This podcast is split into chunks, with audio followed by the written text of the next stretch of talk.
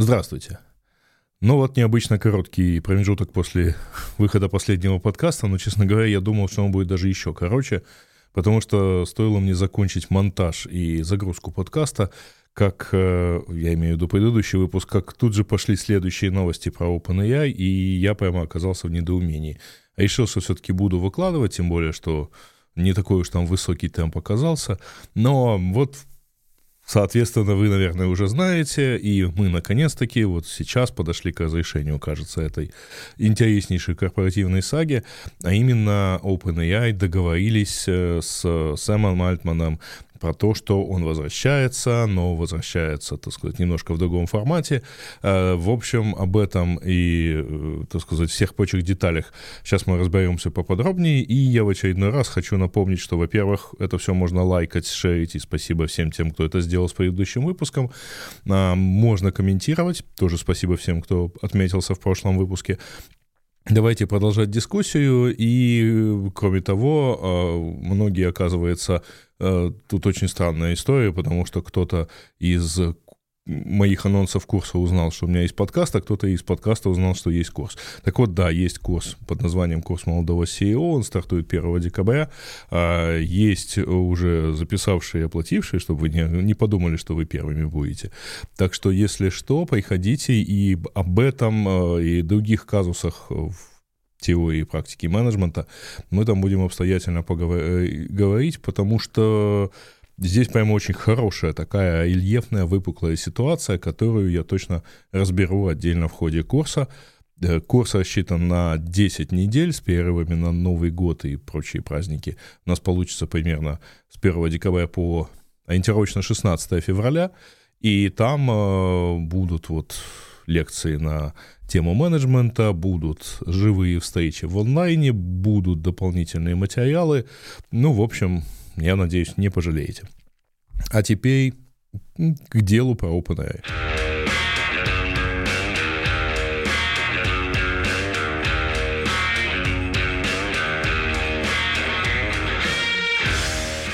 Итак, э, ну что, событий у нас э, более чем достаточно, всего лишь за два дня. Как я уже говорил, не успел я буквально записать, смонтировать и начать загружать предыдущий выпуск, как появилась новость следующая, которая достаточно много меняла и многих очень сильно удивила. Потому что в онлайне появился большой список сотрудников э, под письмом, э, открытым письмом сотрудников ВАДА из Совета директоров OpenAI, где их упрекают в том, что они, в общем, не, см- не смогли справиться с ситуацией, они, в общем, действуют в, в ущерб компании, и э, с прямой фактически угрозой, что если компания не одумается, точнее, если совет директоров не одумается, то вот сотрудники компании уволятся и пойдут, например, за Сэмом Альтманом в Microsoft работать. Очень удивительно, ну, не так удивительно, что на первом месте там стояла Мира Мунати, Мурати, которая а, была на тот момент временным CEO и э, стала, э, так сказать, точнее, она была на тот момент не временным уже CEO, а осталась CTO, но она была какое-то время временным CEO, то есть как бы была доверенным лицом Борды, вот, но при этом она активно вела переговоры о возвращении Альтмана в компанию, и она подписала первое. Удивительно другое, что на 12 месте в этом списке значится Илья Суцкевер, который а, вроде бы как всеми считался инициатором вот этого конфликта, инициатором увольнения. Именно его и Сэм, и Грег называли ну, человеком, который их приглашал на созвоны с Бордой, где они, в общем, узнали о своей судьбе. Одновременно Илья выложил а, такой печальный твит, что он очень очарован тем, что оказался вот причастен к, такой, к таким событиям, он готов сделать все, чтобы компания воссоединилась. Э, самый лучший комментарий, который я вот видел под этим, это то, что, ну, прекрасно, ученые собираются оценить последствия действий AGI, но не способны оценить последствия своих действий в перспективе трех дней. Как они собираются, так сказать, делать. А про Илью, я думаю, мы еще сейчас поговорим, э, но пока что э, хочется остановиться даже подобная, э, так сказать, явная угроза вот со стороны сотрудников, а в итоге сначала было 490 сотрудников, потом 505, потом в итоге, по-моему, 700 из 770 человек подписались под вот явной угрозой, что они сейчас уйдут всей компанией.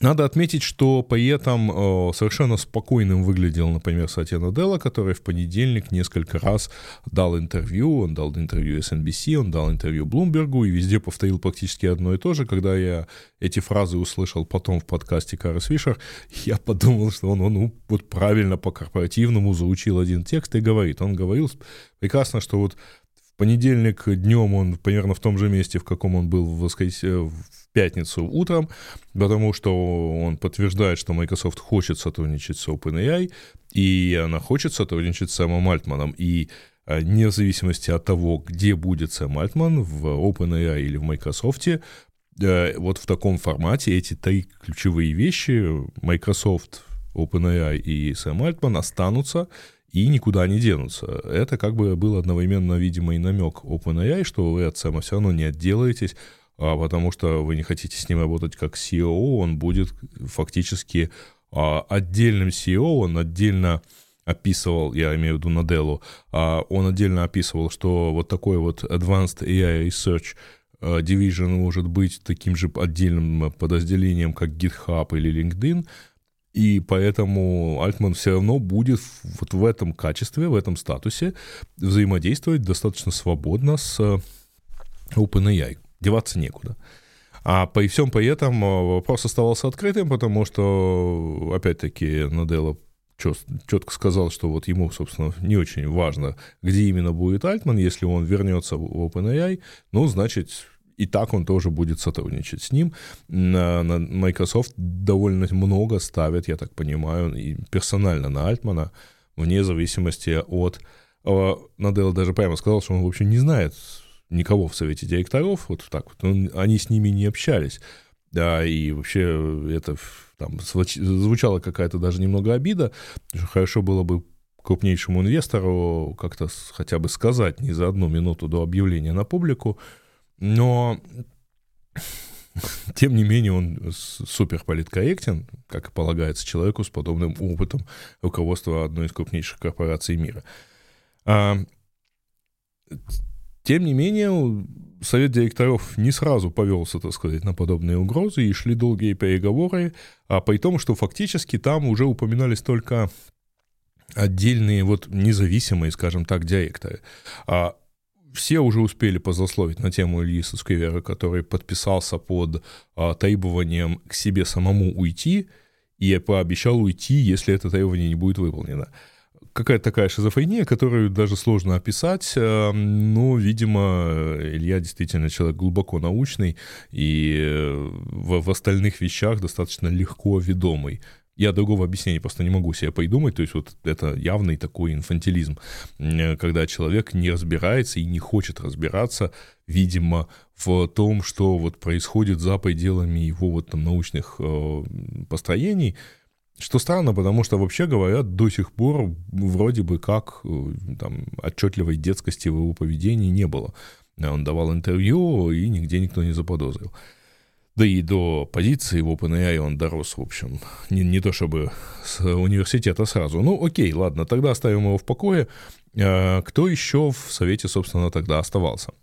А, оставался, э, ну, один из ключевых э, людей — это Адам Дианджело, и он, э, как мне кажется, все-таки сыграл большую роль в этом конфликте, потому что а, он основатель Куоры, CEO Куоры, есть такой сервис, если помните, вопросов-ответов, причем он довольно такой нишевый. Э, он работал, в, если я ошибаюсь, он был одним из основателей Фейсбука. Но его можно считать основателем Фейсбука, потому что он с первых дней там практически был.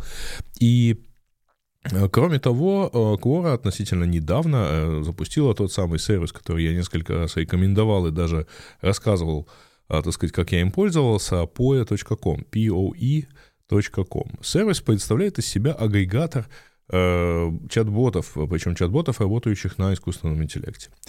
Э, там есть и GPT, там есть и Claude, там есть и Llama, есть э, Google Palm, э, есть множество всяких вещей. Кроме того, там есть и возможность создавать собственных ботов. То есть вы берете какую-то основу, значит, задаете ему какие-то дополнительные инструкции, выбираете ему характер и э, настраиваете, можете к нему доступаться по API и, в общем, всячески его использовать. Вам ничего это не напоминает. Это, собственно, да, по слухам, э, Адам Данджело был очень сильно разъярен, когда узнал из презентации на DevDay OpenAI, что э, компания запускает GPTs, то есть возможность создавать кастомных ботов поверх существующего чата GPT с доступом к ним по AI, то есть вот это Assistance API, который, который я говорил два выпуска назад, это вот оно вот прямой конкурент, при том, что POE.com это платный сервис, там, точнее, он бесплатный, но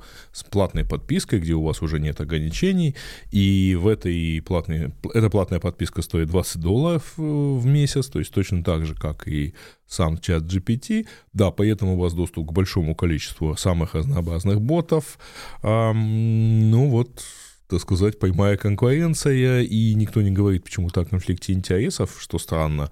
Ну, честно, мне кажется, что вот где-то здесь лежит какая-то причина. А, следующий независимый директор, довольно малоизвестная девушка по, по имени Таша Макколи, она, везде ее называют предпринимателем, она была э, как-то вот, знаете, варилась в стартап-тусовке, связанной с э, НАСА, Э, и была основателем лет 10 назад э, такого проекта под названием Fellow Robots. Видимо, там был какой-то искусственный интеллект. А потом, последние годы, она была сначала CEO, а под, сейчас э, совет, входит в совет директоров компании GeoSim. Это какая-то очень умная компания, работающая с геоданными. Окей, и она вот еще попала в совет директоров OpenAI. А еще она жена актера Джозефа Гордона Льюита. Не знаю, где вы его могли видеть. Он играл довольно... Ну, специализируется в основном на ролях второго плана. А, он, если я ошибаюсь, э, играл... То есть я его точно сейчас вспоминаю в одной, в одной из ролей в э, фильме «Суд на Чикагской семеркой». Он играл в «Черном рыцаре» э, или в «Темном рыцаре», если не ошибаюсь. Я не помню, извините, всех этих франшиз. Но вот с тех пор так вот он он считается достаточно известным, то есть, по крайней мере, ну, вот там регулярно появляется, регулярно снимается. И самое интересное, что и, в общем, она тоже как бы считается его женой. А в том плане, что у нее даже в Фейсбуке написано, что вот она жена. Прекрасно. А то, что она предпринимательница, не написано почти нигде, и найти ее даже в, в LinkedIn, хотя я в телеграм-канале запостил ссылку на ее LinkedIn, а, ну, немножко сложно. Ну ладно, я нашел. А, но, скажем, это не сильно очевидная штука. Там есть э, двойники, и, в общем, ее найти немного сложно. И третья участница — это Хелен Тонер. Она не предпринимательница, она директор, и там очень длинное и сложное название, сейчас попробую его воспроизвести. Директор по стратегии и эм, э, исследовательским грантам в области AI э, Джорджтаунского центра по э, безопасности э, технологии. По, извините, по безопасности и новым технологиям. Вот так.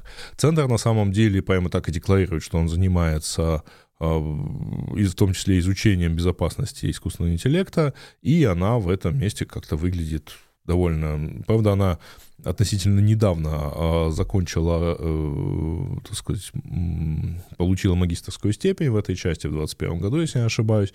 И она выглядит представителем таким, ну, я бы сказал, а, представителей полиси, а, то есть представителем каких-то некоммерческих э, структур, определяющих э, в той или иной мере общественную или государственную политику в области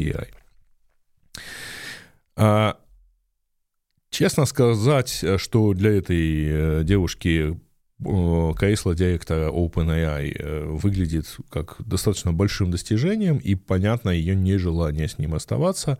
А, и кроме того, вот этот тот самый конфликт, о котором я говорил в прошлый раз, который, возможно, есть между людьми, которые хотят делать продукты, и людьми, которые хотят делать исследования – в том числе исследование безопасного AI, то есть AI как можно более безопасного, но выглядит понятным, на какой стороне в этом конфликте она может быть. Но эм, не будем делать таких далеко совсем идущих выводов, хотя при этом Нью-Йорк Таймс вчера вышла со статьей, где было описан конфли... Э, описано, что, вообще говоря, совет директоров был достаточно конфликтен, в том плане, что во-первых, они не могли никак набрать э, дополнительное количество э, членов Совета директоров. Их всего шесть человек. Это достаточно неустойчивая конструкция, как вы понимаете. Они вполне могут поделиться поровну. Трое из них, причем, были сотрудниками, ну, соответственно, Альтман, Брокман и Сускевер были сотрудниками OpenAI. Это тоже не самая лучшая, так сказать, конструкция. Нужны были еще независимые директоры. И вот с ними как-то все не получалось э, набрать, потому что они набираются голосованием предыдущих членов. Так вот, э, теперь, э, значит, основная часть конфликта это про то, что Альтман долгое время хотел вот убрать Хелен Тонер из совета директоров, поскольку та достаточно активно и в том числе была соавтором в одной научной статьи, в которой показывалось, что вроде бы как, вот там несколько цитат приведено в Нью-Йорк Таймс, да, что, в общем, модель, которая выбирает себе OpenAI, она не, не так уж безопасна для человечества, а, в то время как вот Антропик делает вроде бы как более все правильно, при том, что Антропик — это выходцы из OpenAI, которые действительно в свое время были не согласны с Альтманом и несколько лет назад ушли, там небольшой группой э, и начали развивать тот самый Constitutional AI, я его упоминал несколько раз, э, задача которого в первую очередь не навредить, а какая от этого будет польза, там посмотрим.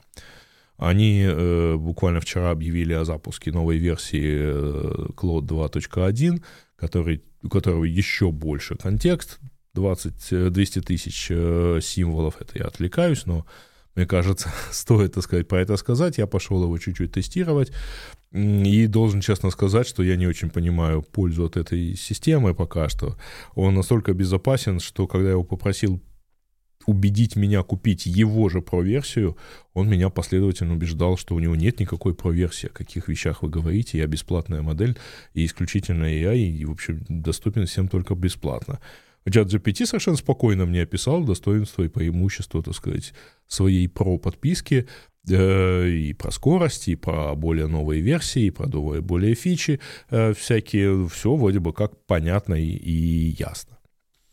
Так вот, конфликт заключался в том, что Альтман считал, что Тонер участием в этой статье как бы войдет компании, в которой она есть директором, и хорошо бы, так сказать, эту академическую аккуратность, а, ну, все-таки согласовывать э, с теми вещами, за которые ты получаешь деньги, а, потому что совет, член совета директоров — это все-таки платная должность, так сказать, на которой люди получают какие-то деньги.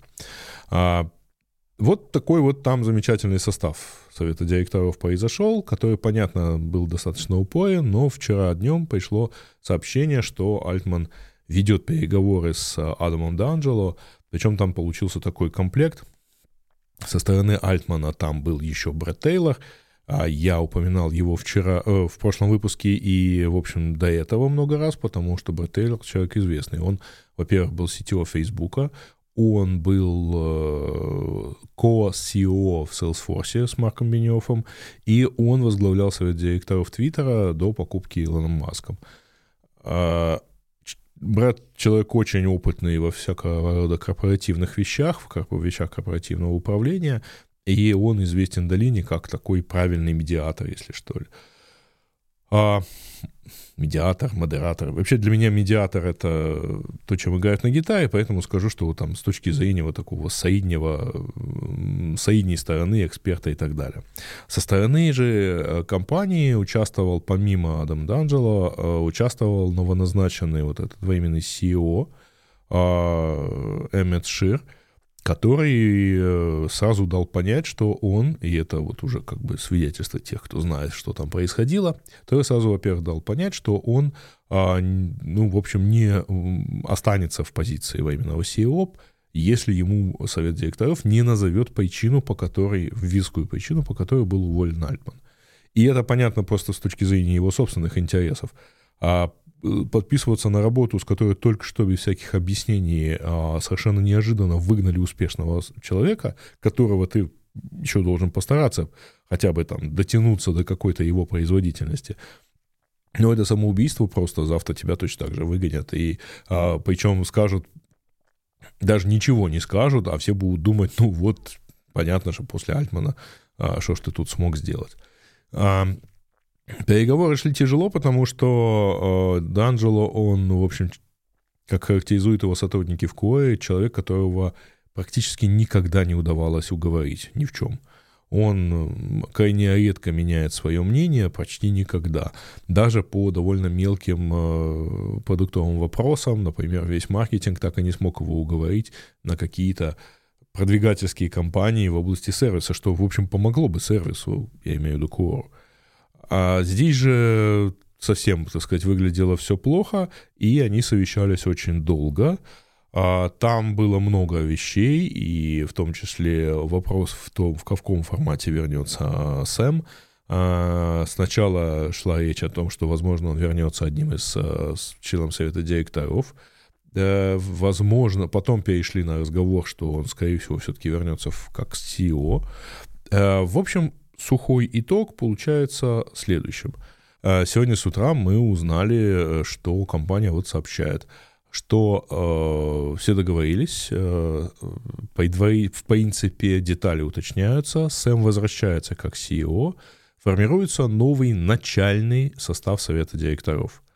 Э, это Брэд Тейлор в роли председателя, это Адам Данджело, роли, ну, то есть он там так и остается, и третью позицию получает Ларри Саммерс.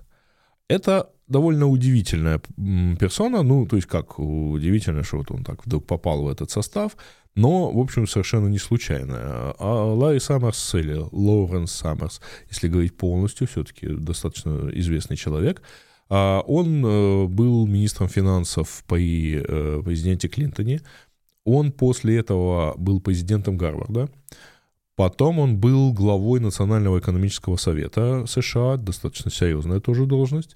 И, наконец, сейчас он э, профессор Гарварда, преподает там и ведет, так сказать, академическую деятельность. Кроме того, он неоднократно уже выступал в качестве э, адвайзеров или э, советников, или входил в состав совета директоров. Он входил в состав совета директоров компании Square, помним такую. И он был также special advisor в компании Andreessen Horowitz, те самые A16Z, которые в общем, хорошо известный, да, в Кремниевой долине. Таким образом, он не то чтобы вот совершенно случайный человек в технологических стартапах, и э, я думаю, что его еще пригласили с, с точки зрения лоббирования, а, и это только начальный состав. Ни Брокман, ни Альтман в состав совета директоров не входят. Наверное, это правильно. Начальный состав совета директоров э, единственной своей задачей вот на первом этапе – будет иметь э, формирование совета директоров в количестве 9 человек. Возможно, после этого кто-то из них уйдет, так сказать, его заменит а кто-то из новоприбывших, но вот состав 9 человек – это, так сказать, главный состав, который нужно вот обеспечить для контроля за деятельностью этой самой всей организации, всей конгломерации вот этих non-profit, for-profit и capped-profit э, формаций. Это то, чем пока все это закончилось. Э, я не думаю, что сейчас переиграется все опять, а, но вот такой формат, и, э, соответственно, вот непонятные люди совете директоров тоже пропали, как и Илья Суцкевер, который остается пока что просто scientist. Ну, вот в действительности у Альтмана, и у Брокмана, и у Суцкевера есть нормальные операционные роли, которым, которыми и надо заниматься. А чему же нас все это может научить, пока не имею в ближайшей перспективе или там, по горячим следам?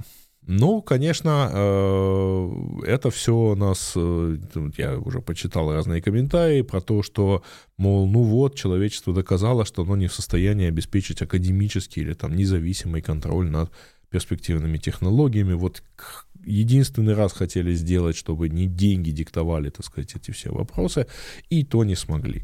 Но кажется, что наоборот, как раз показали, что как раз вот без денег тут вообще ничего не решается, потому что как раз дергали руками и принимали непонятное решение люди, которым, э, ну, как бы полагается подумать, потом делать. А быстрые на решение бизнесмены выглядели совершенно такими тихими и говорили, ну, подождите, ну, давайте расскажите, ну, давайте, так сказать, объясните, и мы примем любую, так сказать, из вариантов. Э, конечно, э, мне понравилась одна из колонок, в которой автор писал, что, ну, вы все-таки подумайте, здесь явно может быть конфликт между э, советом директоров и всей остальной компании, потому что совет директоров руководствуется миссией, а, да, вот как я и говорил в прошлый раз, в Non-Profit Organization фактически вот совет директоров никому не подотчетен. И в отличие от э, коммерческих компаний, у которых есть некие там владельцы, акционеры, которые могут когда-нибудь там все-таки совет директоров подвинуть, заставить отчитываться, вот здесь, в общем, все перед чем отвечает, так сказать, совет директоров перед своей, говорит, совестью джигита, или как там было в «Кавказской пленнице», что-то такое. А, но, с другой стороны, как пишет автор колонки, если у компании миссия разработка безопасного AI, и совет директоров видит, что а, AI не получается безопасным, то его задача, полностью совпадающая с миссией, уничтожить компанию так сказать, забыть, развеять прах, так сказать, закопать, чтобы никто не нашел. Потому что а ученый вот хочет работать, ну, точнее, не ученый, а сотрудник компании, он хочет работать как бы on the cutting edge, а совет директоров видит, что это слишком cutting, этот самый edge, и надо бы его как-нибудь завернуть обратно, затупить, что ли, потому что иначе вся миссия под угрозой. Ну, в миссии написано, что так нельзя. Это, конечно, элегантное логическое построение, но я бы не сказал, что это вот действительно, ну, вот на это надо ориентироваться. По-моему, нет. А, по-моему, э, не надо придумывать, э, я люблю принцип битвы Хенлона, который в общепринятом положении, э, изложении выглядит как не надо э, стараться объяснять заговором то, что можно объяснить явной глупостью, или в блестящей формулировке Пелевина миром правит не тайная ложа, а явная лажа это прекрасно сформулировано, поэтому не надо пытаться объяснять появлением AGI, э, так сказать, обретением сознания и так далее, а все то, э, что вполне можно объяснить э, некомпетентностью или какими-то личными интересами то, тех же самых членов совета директоров. Почему бы... Э, все это прекрасно объясняется, и нам не надо умножать сущности, чтобы, и это уже другая битва, да, не надо умножать сущности и причины, чтобы объяснить все вот каким-то более сложными страшилками из э, такой апокалиптической научной фантастики. А пока еще ничего на самом деле не закончилось. Более того, пока что э, понятно, что компания, ну, скажем, так, пострадала с точки зрения репутации. У них вчера было небольшое падение, э, довольно масштабное, но, к счастью, недолгое. Э, которая тоже, в общем, как бы не показывает, что тут что-то вот с компанией все хорошо. А, и это заставило несколько, скажем так, децентрализоваться разработчиков, потому что за выходные на самом деле довольно много а, людей а, обратились либо к Cloud, либо ну, то есть к компании Anthropic, либо к AI-сервисам Google, либо к AI-сервисам других компаний. Э, я думаю, что многие попробовали open source модели, ну, начиная с той же Lama, и посмотрели, как оно ложится на их, так сказать, задачи. Э, и это, кстати, отдельно интересная, наверное, картина, которая у нас ждет э, в ближайшем будущем. Мы посмотрим, а, если, условно говоря, продолжать аналогию со Стивом Джобсом и Apple — 80-х годах, и чем оно закончилось, так сказать, возвращением Стива Джобса.